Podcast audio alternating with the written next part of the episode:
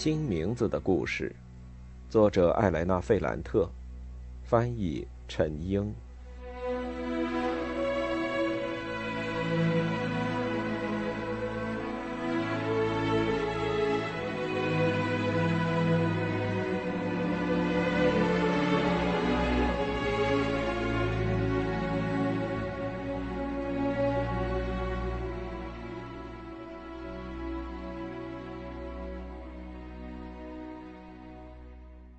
十八，莉拉肚子里的孩子活了十个星期多一点儿。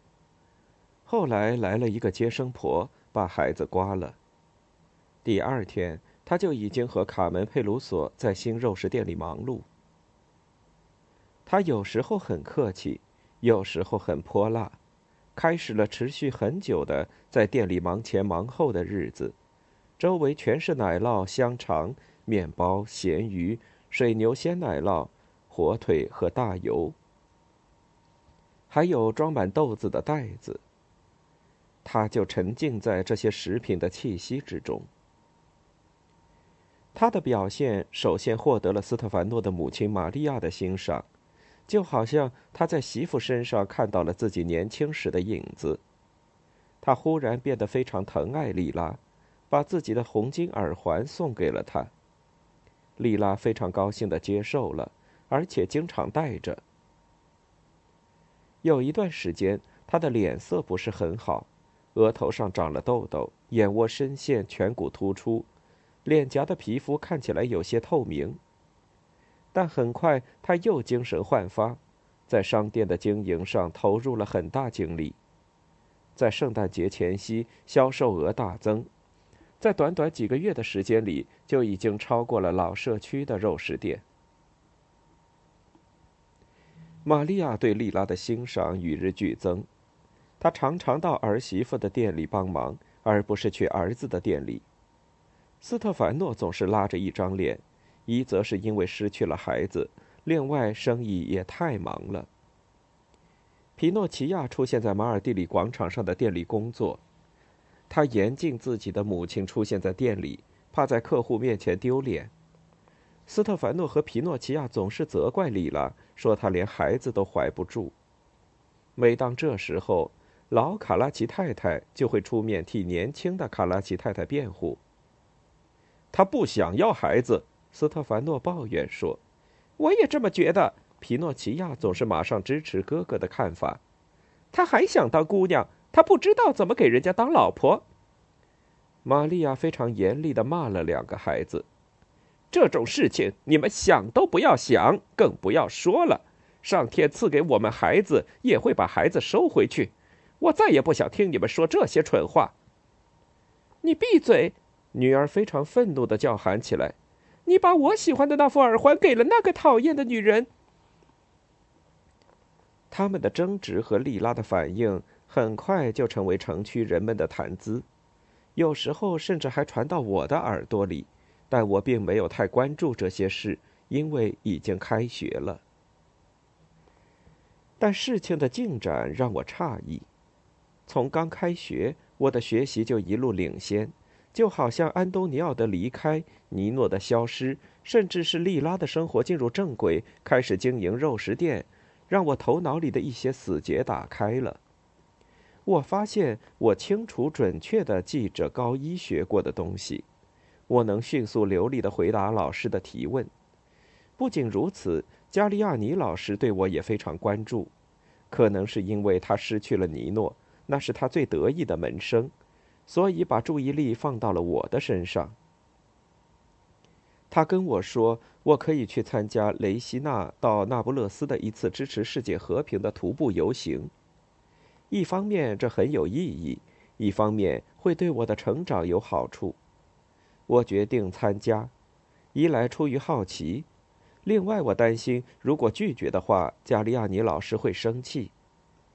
还有一个原因是，这次徒步会经过我们居住的城区边上的大路，这不费什么力气。但我母亲想让我带上几个弟弟，我们为此吵架嚷嚷。最后我出去晚了，我和几个弟弟到了一座桥那里，我向下看，参加游行的人把路都占了，不让汽车通过。那都是一些普通人，根本不像在游行，倒像是拿着旗子和牌子在散步。我想去找加利亚尼老师，让他看见我在。我让几个弟弟在桥上等我。这是一个非常糟糕的主意，因为我刚一转身，还没找到老师，我的几个弟弟就和城区的其他男孩聚在一起，对着游行队伍丢石子儿，还一边破口大骂。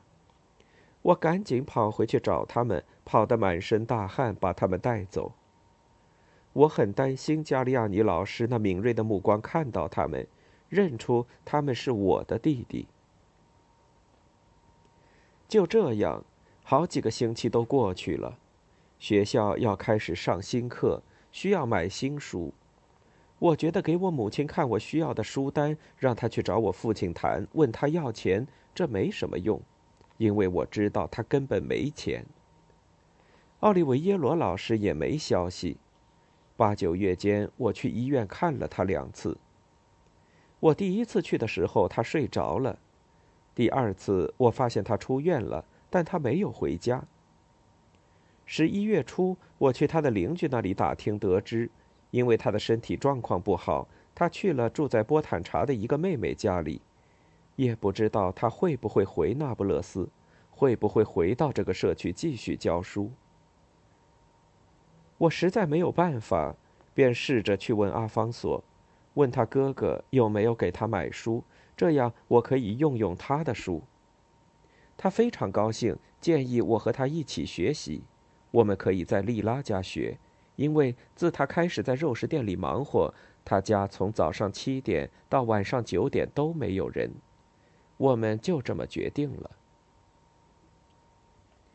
但有一天早上，阿方索有些不情愿的对我说：“你今天去肉食店找丽拉好吗？他想见你。”他应该知道原因，但是丽拉让他发誓保持沉默，因此我不可能从他嘴里得到答案。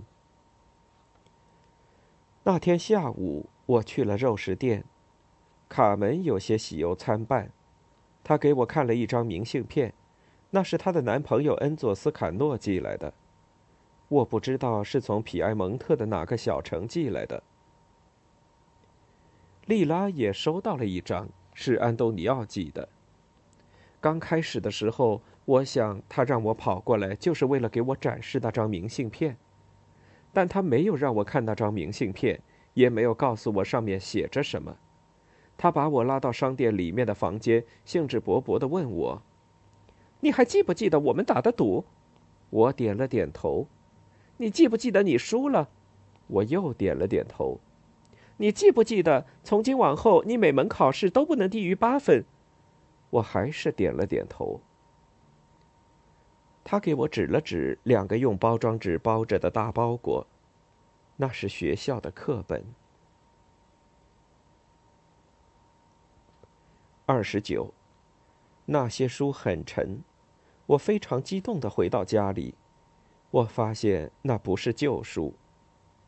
以前奥利维耶罗老师给我找的都是二手书，通常散发着难闻的味道。但莉拉给我的是新书，还散发着墨香。在这些书中还有一些词典，金加雷利、罗西、卡隆奇、乔尔乔斯。那都是老师从来没能搞到的。通常，无论我发生什么事情，我的母亲总是会说一些鄙夷的话。但这次，她看到我打开那些书的包装，忽然哭了起来。她的这种反常表现让我很惊异，也有些惊恐。我马上跑到他跟前，用手抚摸他的胳膊，也很难说清楚是什么打动了他。也许是因为肉食店老板娘的慷慨，也许是因为在贫穷面前他无能为力，我也不知道。他很快就平静了下来，嘀咕了几句我没听清楚的话，然后去忙他的了。在我和几个弟弟住的那个小房间里，我有一张拼起来的小桌子，上面有很多洞。通常我就在那张桌子前写作业。我把所有的书都放在桌子上，看着它们整齐的靠墙排列着，我顿时充满能量。时光飞驰而去，我把暑假时加利亚尼老师借给我的书还了回去，他又借了我其他书，这些书更加难懂。我每个星期天都非常注书，但我看不太懂。我一行行的看翻页，但那些很长的复句让我很烦，我摸不透那些文字的意思。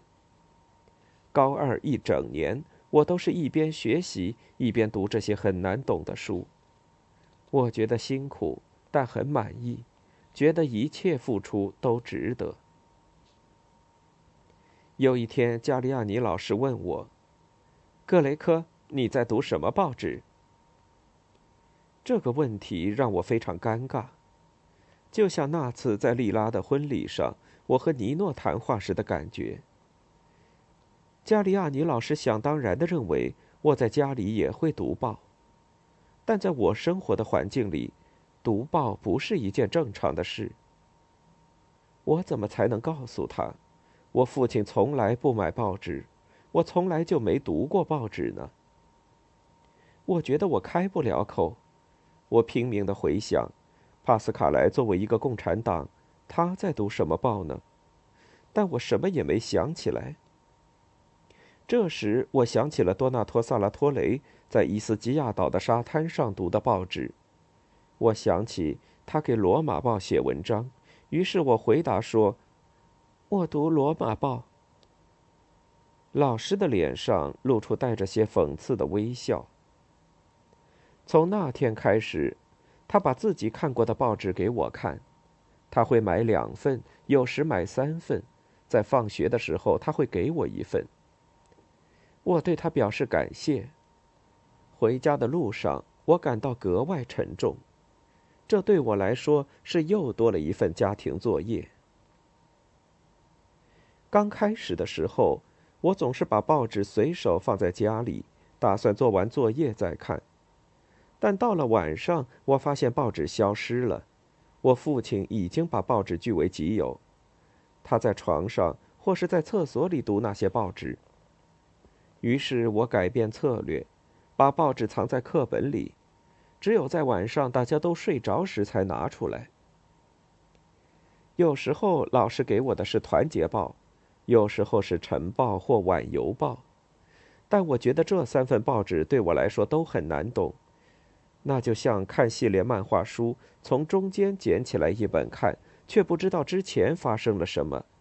因此，我一个专栏一个专栏的翻阅，不是出于个人的兴趣，而是出于义务，就像学校里的功课一样。我希望我今天看不懂的地方。也许坚持下去，总有一天能看懂。那段时间，我和李拉见面的次数很少。有时候放学之后，我马上跑回家做完作业，然后去新肉食店找她。我肚子很饿，她知道这一点，就马上给我做一个里面夹着很多肉和奶酪的三明治。我狼吞虎咽的吃着三明治。我会用标准意大利语说一些我从书里或是从加利亚尼老师的报纸上看来的句子。我记得我说了在纳粹集中营里发生的那些残酷的事，还有现在人们本可以做的事情。我还提到了核战争对人类和平的威胁。总而言之，就是我们通过自己发明的工具来驯服自然。现在工具变得比自然更加可怕。我还说到了，我们需要一种文明来和人类的痛苦做斗争，我们要消除人类所遭的罪。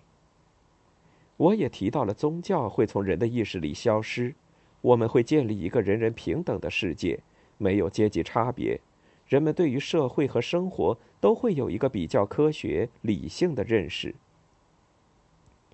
我跟他说了很多很多，一方面是因为我要向他展示。我的每门功课都有考八分的希望。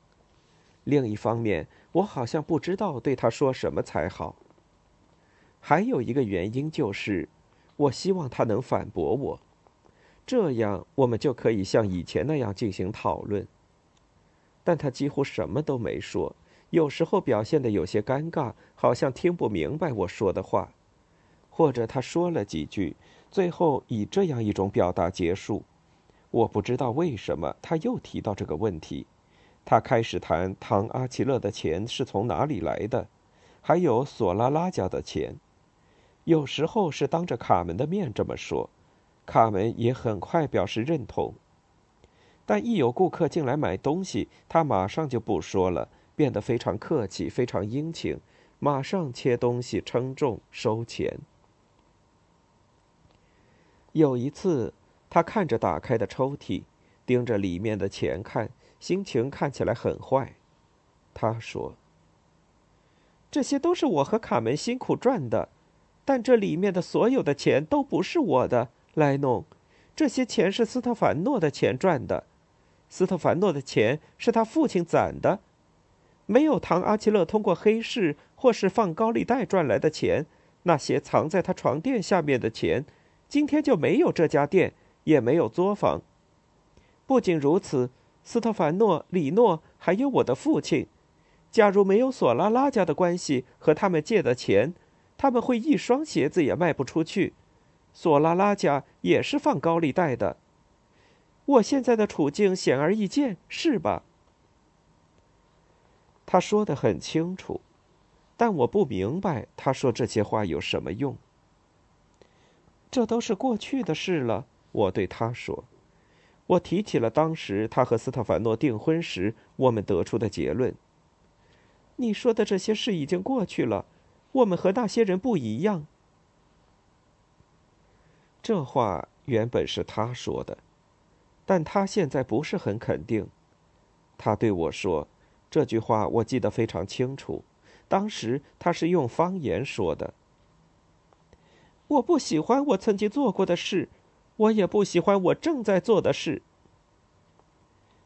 我想，他可能又开始和帕斯卡莱来往。”因为他一直都是这种观点，我想他们之间的友谊越来越坚实，因为帕斯卡莱现在和艾达订婚了，艾达是老肉食店的售货员，帕斯卡莱是卡门的哥哥，而卡门现在和他在经营新的肉食店。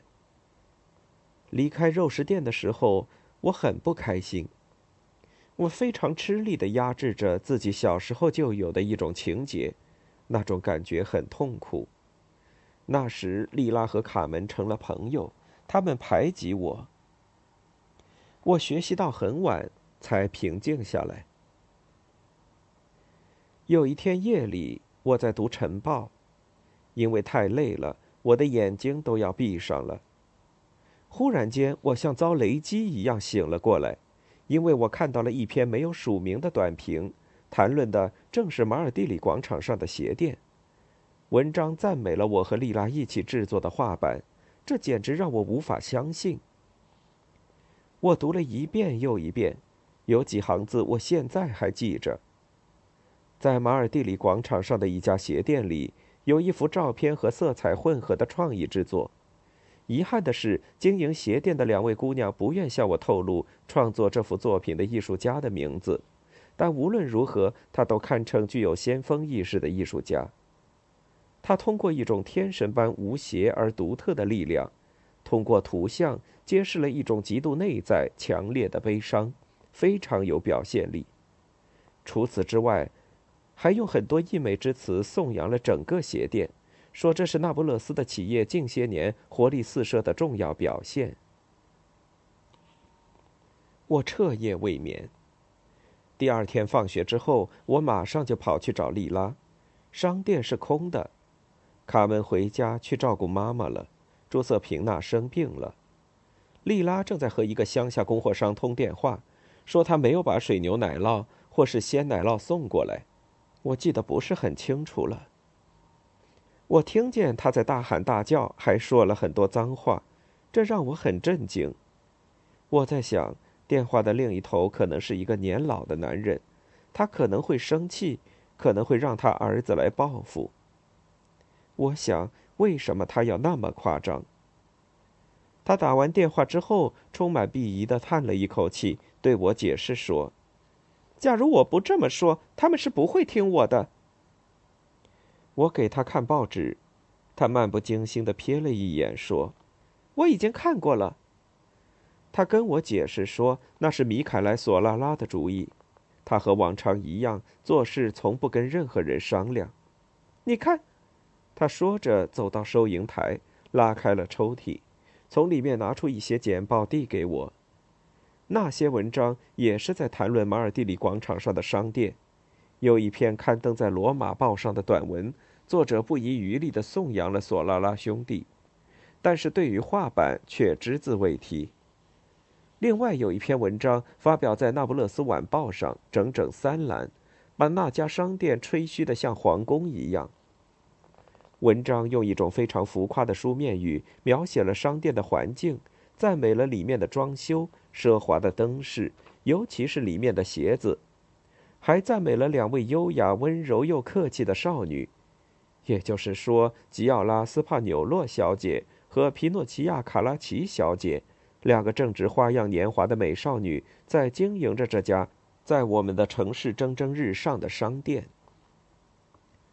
到文章的最后才提到了那幅画，但说的不多，还把那幅画描述成一幅粗俗之作，是这一优雅奢华环境的一个不和谐的音符。你看到下面的署名了吗？莉拉用一种开玩笑的语气问我。罗马报上的文章署名是缩写的 D.S.，那不勒斯报文章后面的署名是多纳托·萨拉托雷，尼诺的父亲。是的，看到了。你有什么看法？我能说什么呢？你应该说有其父必有其子。他笑了起来，但一点儿也不开心。他向我解释说，现在塞鲁罗鞋子和索拉拉的鞋店越来越红火。米凯莱决定要扩大影响，他四处送礼，因为这个缘故，整个城市的报纸都在说索拉拉鞋店的好话。广告，这些都是付钱的广告，读了也没意思。他对我说：“这些文章里没有一句真话。”这让我很难过。我觉得他不应该贬低这些报纸。我那么辛苦的在读这些报纸，甚至牺牲了睡眠。我也不喜欢他强调尼诺和这两篇文章作者的关系，把尼诺和他的父亲，一个写出浮华虚假文章的人联系起来，有这个必要吗？三十，无论如何，因为报纸上那些赞美的话，没过多久，索拉拉的鞋店和塞鲁罗鞋子就声名鹊起。因为报纸上提到了吉奥拉和皮诺奇亚的名字，他们俩也都极尽炫耀之能事。但商店的成功并没能缓和他们之间的关系。每个人都觉得自己是商店成功的关键，认为对方是妨碍鞋店进一步发展的绊脚石。只有在一点上，他们的目标是一致的：里拉的照片是一个耻辱。对那些出于好奇进来看照片的人，他们都很不客气。他们把在《罗马报》和《晨报》上的文章剪下来，装进画框挂了起来。从圣诞节到狂欢节，索拉拉和卡拉奇赚了很多钱，尤其是斯特凡诺，他松了一口气。新肉食店和老肉食店的收益都不错，塞鲁罗手工鞋作坊也在全力生产。加上马尔蒂里广场上面的店，证实了他一直以来的预料。利拉早年设计的鞋不仅仅在雷蒂费洛区、弗利亚街和加利波第大道上卖得很好，而且获得了阔佬们的认可。那些非常潇洒的掏出钱包随便花钱的人很中意那些款式，市场相当可观，因此需要稳固和扩大。作为成功的证明，从第二年春天开始，在郊外一些鞋店的橱窗里已经出现了一些模仿赛鲁罗鞋子的款式。那些鞋子基本上和利拉设计的一模一样，只是稍微修改了一下鞋面上的装饰。米凯莱·索拉拉马上通过抗议和胁迫的方式，阻止了那些仿冒品的销售，事情得到了平息。但并没有就此打住。他们很快发现自己需要设计一些新款的鞋子。于是有一天晚上，米凯莱把他哥哥马切洛、卡拉奇夫妇、里诺，当然还有吉奥拉和皮诺齐亚召集到马尔蒂里广场上的商店开会。出人意料的是，斯特凡诺一个人来了，利拉没有来，说是因为累了，非常抱歉。对于利拉的缺席，索拉拉兄弟非常不悦。米凯莱说：“利拉没来，还他妈谈什么谈？”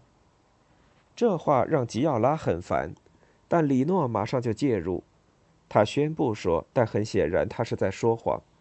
他和他父亲已经考虑了很长时间，打算在九月在阿雷佐的展览会上推出一些新款式。”米凯莱不相信他的话，变得更加烦躁。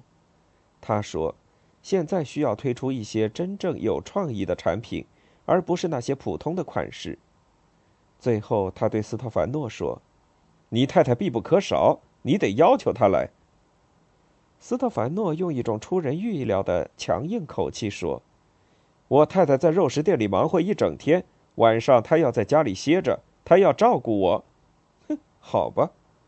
米凯莱做了个难看的表情，有几秒钟，这个表情破坏他那张帅小伙的脸。他说：“那你看看他能不能抽点时间，也照顾照顾我们呢？”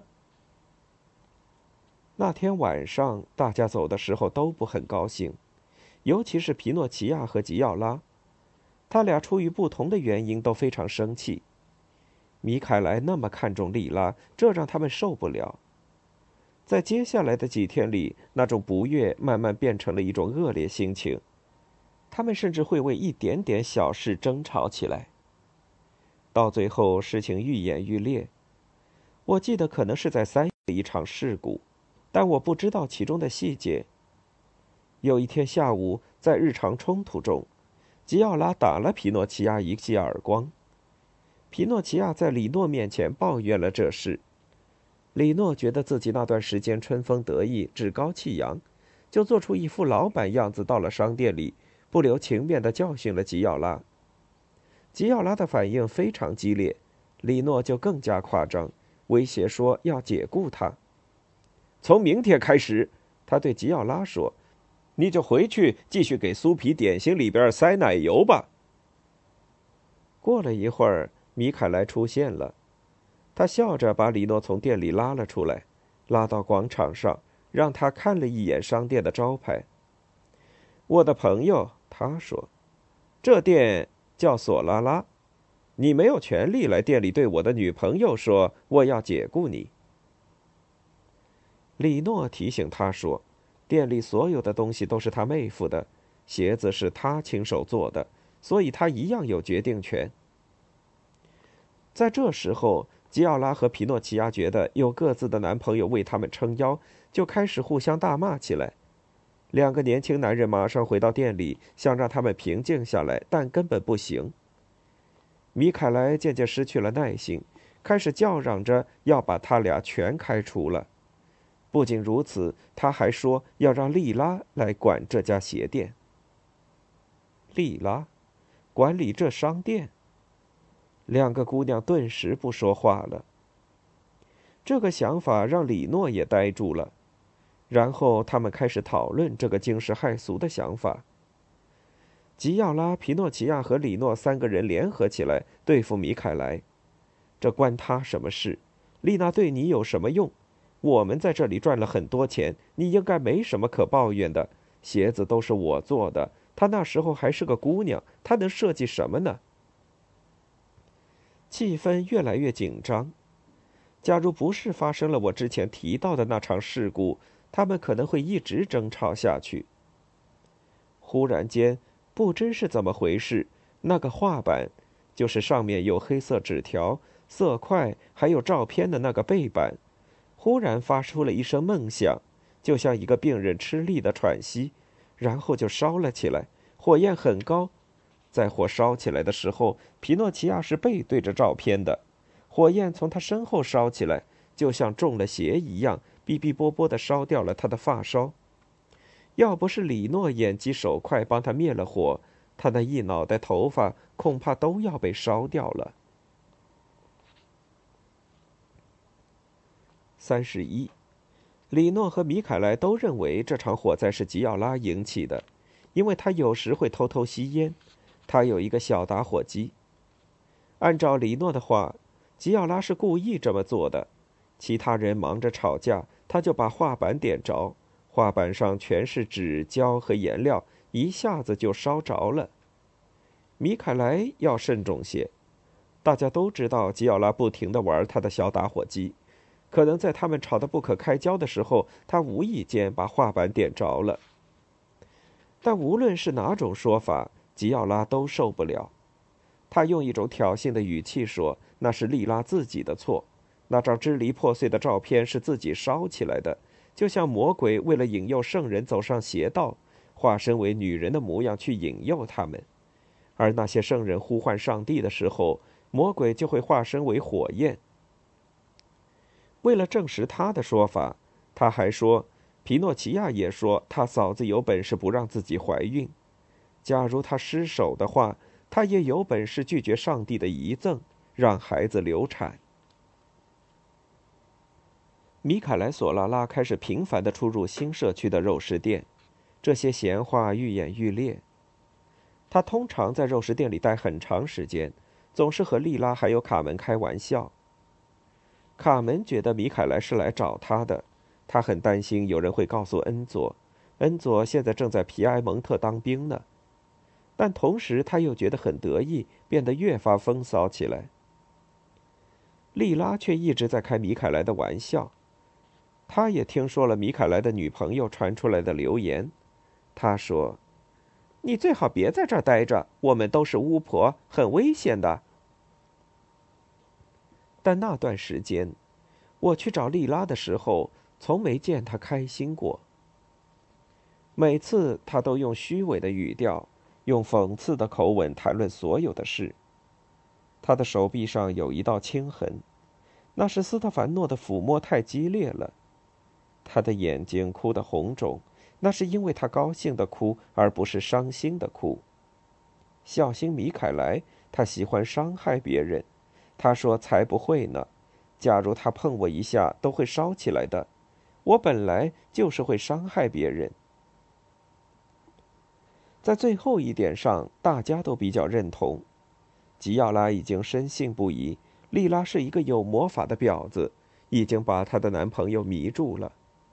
这就是为什么他要让莉拉去经营马尔蒂里广场上的商店。有好几天，他去上班时都感到又嫉妒又绝望。他决心和皮诺奇亚谈谈，最后他们联合起来开始反击。皮诺奇亚针对他哥哥。他对斯特凡诺又叫又喊，说他戴了绿帽子还那么高兴。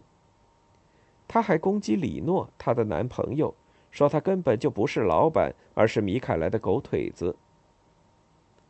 终于有一天，斯特凡诺和李诺在酒吧下面等米凯莱，他们看似潦草的聊了几句，主题思想就是别再去烦利拉了，你这是浪费他的时间，他得工作。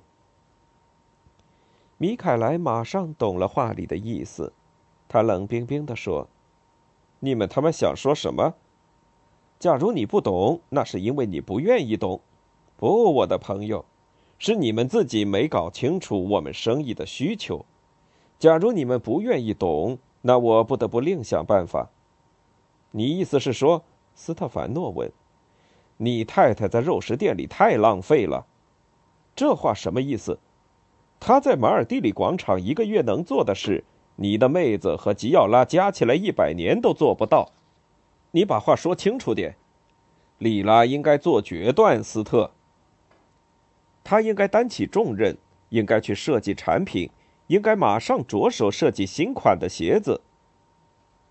他们就这样讨论着，最后终于理清了千丝万缕的关系，达成了一致。斯特凡诺坚决排除了妻子在马尔蒂里广场上工作的可能。新肉食店现在生意很好，把莉拉从那里调开实在不是什么好主意。但他同意要让莉拉尽快设计出一些新款的鞋子，至少先设计出冬季款式。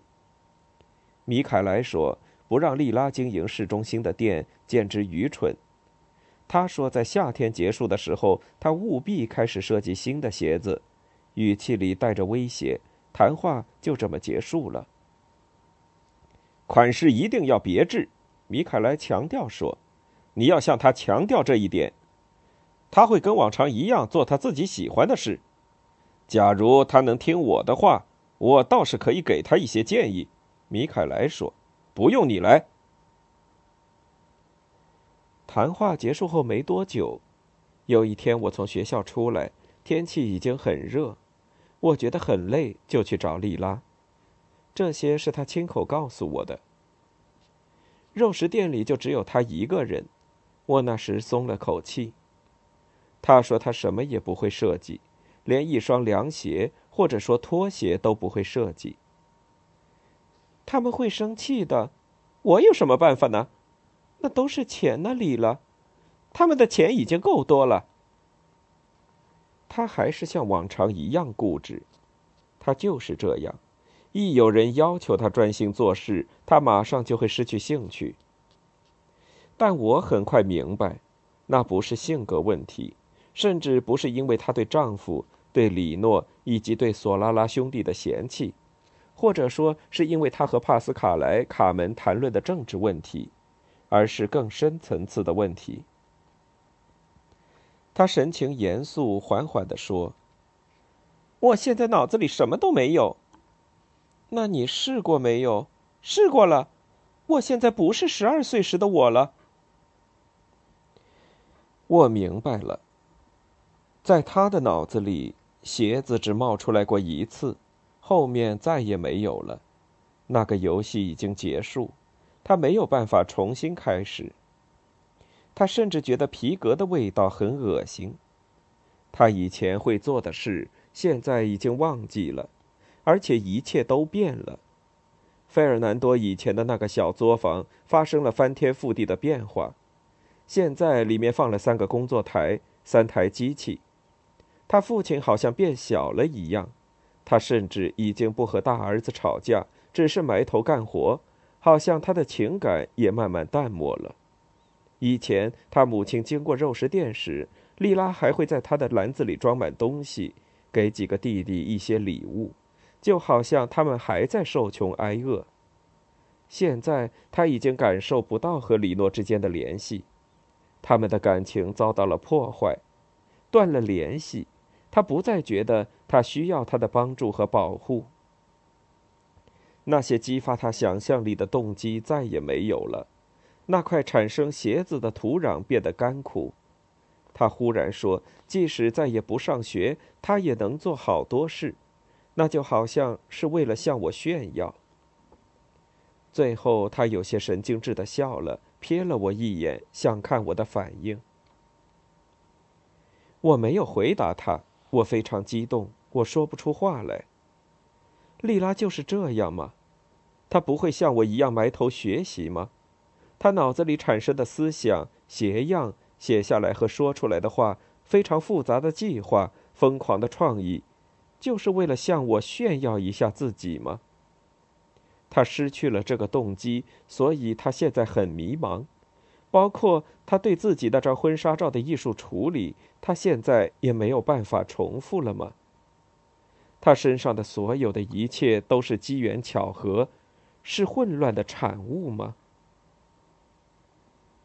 我感觉到我紧绷的内心松弛下来。他亮晶晶的眼睛和脆弱的微笑让我心软，但这种状态持续的时间很短。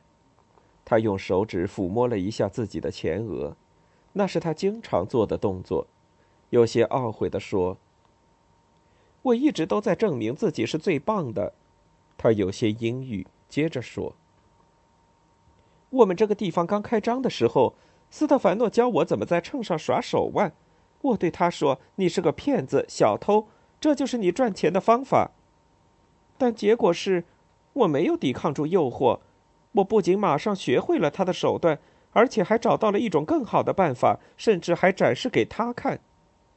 我脑子里总是会出现各种各样新的想法。我欺骗了你们所有的人，我在秤上耍手段，还在其他很多事上耍心机。我欺骗整个城区。不要相信我，莱农，你不要相信我对你说的，还有我做的。我觉得很不自在。仅仅短短的几秒钟，我已经不知道他到底要什么，为什么现在他要跟我说这些？我不明白，他是故意这么说的吗？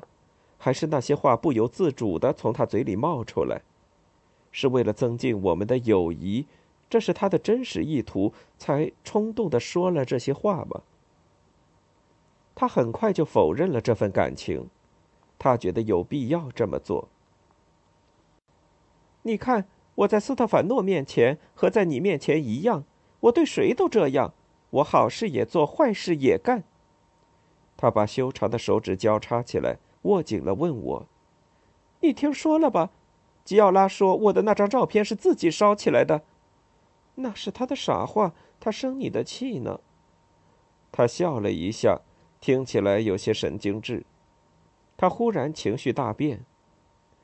我这里疼，在眼睛后面有什么东西很胀。你看到那些刀子吗？那些刀子都太锋利，我刚磨过的。切香肠的时候，我总是想，一个人身体里有多少血呢？假如你在一个容器里放太多东西，容器就会裂开。或者会产生火花，然后烧掉。我很高兴那张婚纱照被烧了，这段婚姻、商店、鞋子、索拉拉兄弟，所有这一切都烧掉才好。我明白了，无论他怎么挣扎、怎么反抗、怎么做，他都无法从那种处境中挣脱出来。从他结婚那天起，他就陷入了一种不幸之中。而且越来越沉重，让他窒息，这也让我为他感到痛苦。我让他安静下来，他点了点头。你应该尽量的安静下来，你要帮我，怎么帮你呢？你在我身边，我在你身边呢，这不是真的。我告诉你我所有的秘密，包括那些最糟糕的事，你却什么都不对我讲。你错了。你是唯一一个我开诚布公的人，他非常用力的摇了摇头，然后说：“即使你比我好，比我懂得多，也不要离开我，好吗？” thank you